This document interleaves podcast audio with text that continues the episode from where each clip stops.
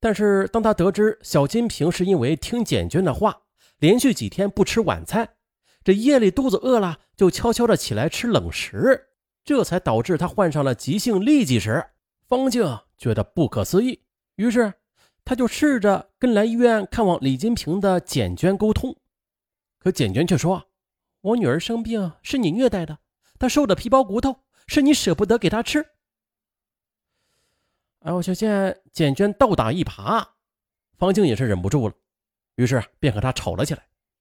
可是此后，在妈妈的逼迫之下，李金平更是变本加厉的跟李清忠和方静对抗。方静知道又是简娟搞的鬼，几次的便找到简娟去交流，但是啊，均是不欢而散。在二零零六年的六月，方静怀孕了，得知消息后。简娟便对女儿说：“女儿啊，你后妈怀了小弟弟，就不会再爱你了。你千万不能让她生下小弟弟呀！”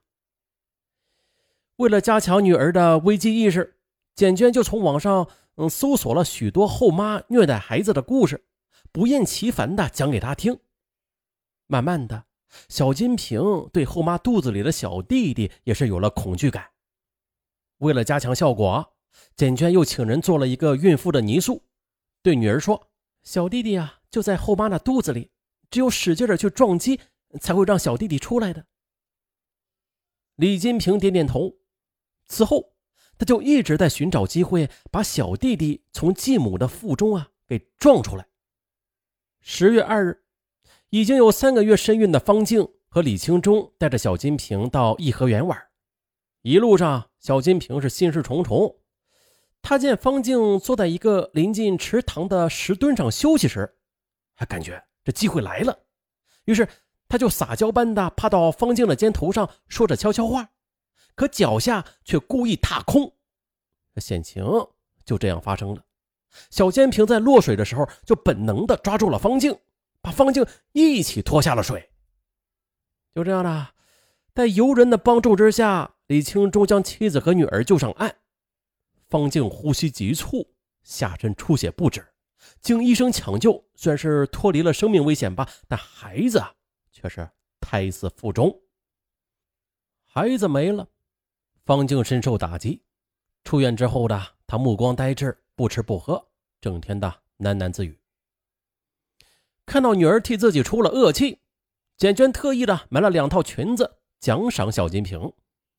可是小金瓶。他却怎么也高兴不起来了。他只要一闭上眼，就会看到方静落水的情景。有一次的，他竟然梦到方静拿着剪刀向自己刺来。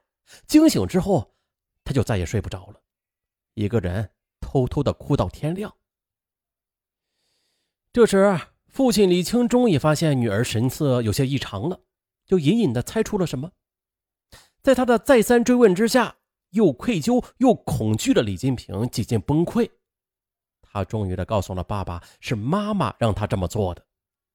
李清忠气急败坏，将女儿痛打一顿之后的，又找到简娟大吵起来。知道事情真相后的方静，那情绪自然是非常的激动了。李清忠担心女儿继续待在家里会惹出事端，于是啊，就从老家接来年迈的父母，租了两间房子，将女儿甩给了他们。就这样，不管不问了。啊，这下和陌生的爷爷奶奶住在一块儿，小金瓶是越来越孤僻。他不愿意再见简娟，也不愿意和同学交往。放学之后，就把自己反锁在房间里，情绪非常不稳定。心中的压抑、孤独、恐惧、痛苦积聚在一块儿，终于的像火山一样爆发了。二零零八年六月的一天凌晨，被噩梦惊醒的小金瓶从床底下颤抖着摸出从学校带回来的做手工的剪刀，狠命的向自己左手腕刺去。由于恐惧，他没有伤到要害，但是看到血液流出来了，他被吓得大哭起来。爷爷奶奶闻声而来，将他送到医院。李金平出院之后的李清忠担心再会出现意外。就把他接回了家，可是此时的小金瓶，他始终是郁郁寡欢。二零零八年七月的，方静又怀孕了，为了防止小金平再伤害方静，于是李清忠和妻子商量啊，将女儿送回老家，由父母抚养。可是小金平听了他们的谈话之后，觉得所有人又要抛弃自己了，他就躲进被窝里抽泣起来。他绝望了，抽泣了一会儿之后的，他从厨房里又找来了水果刀，咬咬牙，一闭眼，狠狠地朝着自己的颈部刺了过去。就这样，小金平第二次自杀成功了。女儿一世，简娟为自己的偏执的行为付出了最惨痛的代价。我们也不必对她的病态的报复心理做一些什么点评和指责了啊。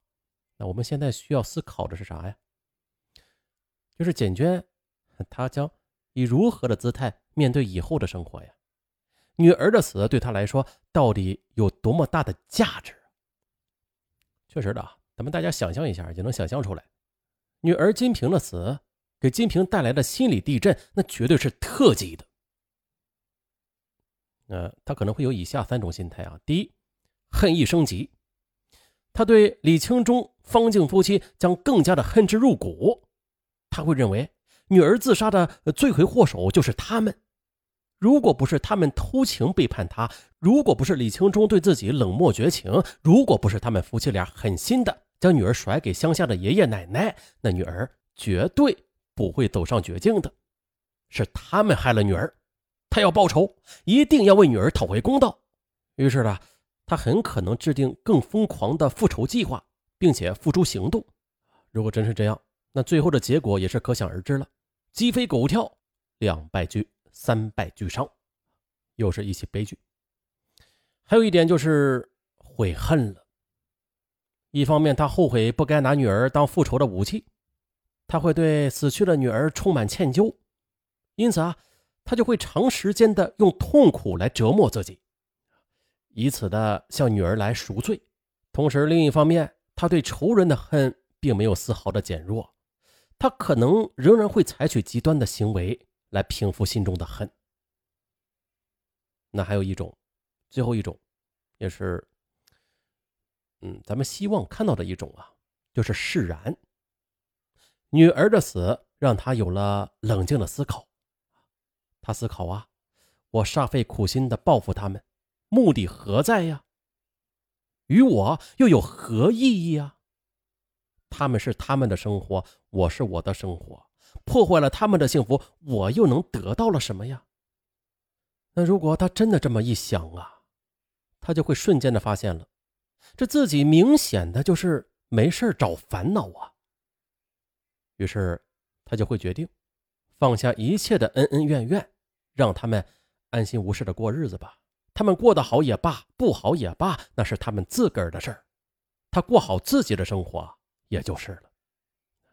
显然呢，这第三种心态是情商最高的，也是最明智的，因为只有这样，女儿的死才能显出其真正的价值。啥呀？振兴母亲，拯救母亲。当然了，最后咱们还得说一下这前夫李清忠啊。首先，过错方是他呀，他先出的轨，是不是？他呢要向他真诚的表达歉意。李清忠是背叛了婚姻的，他深深的伤害了他，这。是不争的事实，李清忠必须对此承担责任的，并且承认自己的行为给他带来了痛苦。李清忠如果不肯道歉，那么简娟就会通过各种方式来证明他的罪有多重，他的愤怒感就会不断的去升级。所以说的，真诚的道歉，大家记住了，道歉不是道歉，是真诚的道歉，是对简娟的尊重。因为啊，这有助于简娟的心理平衡。好，这案件到尾声了啊。那小金瓶的悲剧是值得我们多少离婚父母的反思啊？肯定有。以前上文说过好多起，就是父母离婚之后，这孩子用孩子作为牺牲品来报复对方的案件。前面啊说过几起了啊，这又是一起。那离婚了。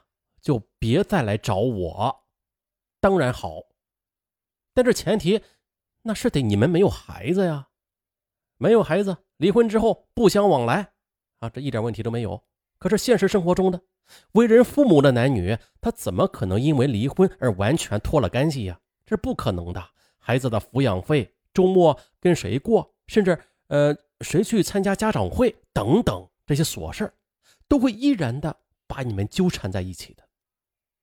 婚姻破裂了是不假，但是血亲还在延续，他永远是你孩子最亲的人啊，对孩子的责任是不会随着婚姻关系的终止而消失的。所以，为了孩子的健康成长，请大家去善待孩子，善待。孩子的亲人，这点更重要。受益的将是你的孩子。好了，就到这儿吧。节目的最后啊，再给大家说个事儿。嗯，想换一个口味的，尚文又出新专辑了。大家可以在喜马拉雅搜索“老案件大推理”啊，即可找到尚文的新专辑《老案件大推理》。这个专辑啊，跟以往的专辑都不一样。它到底哪儿不一样啊？大家不妨搜索一下。老案件大推理，去了解一下，并且现在还是处于免费试听状态，现在立马去听最划算。大家过去之后，不妨第一步先点一下订阅啊，点订阅啊都是免费点，大家只需动动手指点一下，对上文就有帮助啊，感谢大家。